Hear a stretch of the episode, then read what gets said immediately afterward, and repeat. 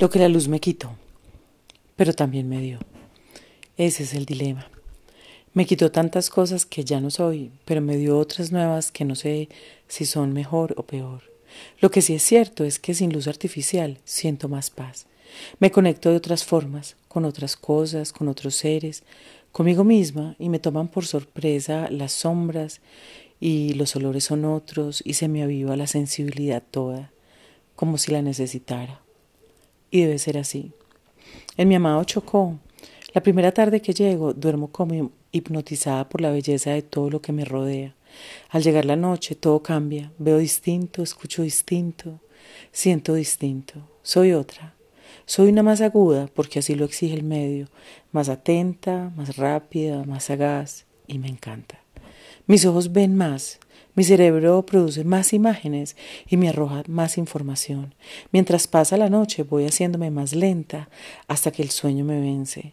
Y aunque me resista, la ausencia de esa luz artificial que nos inventamos y que nos ha dado tanto, como la posibilidad de escribir y que ustedes tal vez lean y escuchen esto, también nos ha quitado demasiado como seres. Me encanta que se vaya la luz y que regrese a medianoche como anoche, cuando ya para qué.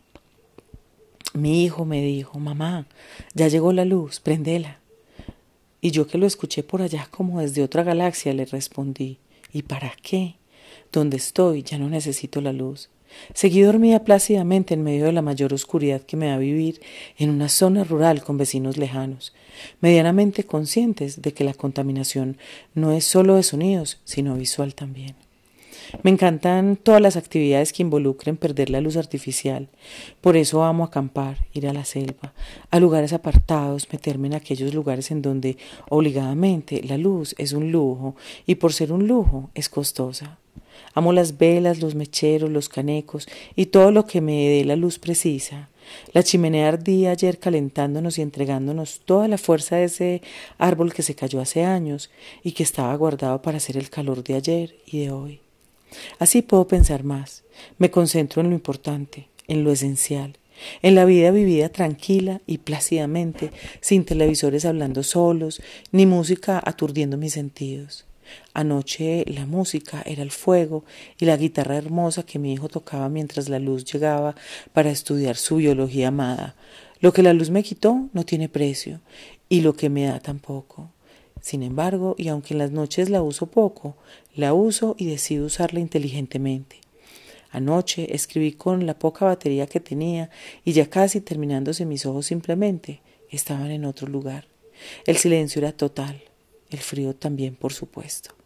Pero me sentía en paz, dormí en paz. Cuando llegaba la noche y por casualidad prendía la televisión, algo me enganchaba y luego cuando ya quería dormir no podía dormir. Puede ser personal, lo sé, pero opto por la paz. Así mi proveedor de televisión hoy perdió una cliente, pero yo me recuperé. Para mí y para Nico, para lo esencial, para lo vital, para nuestras vidas.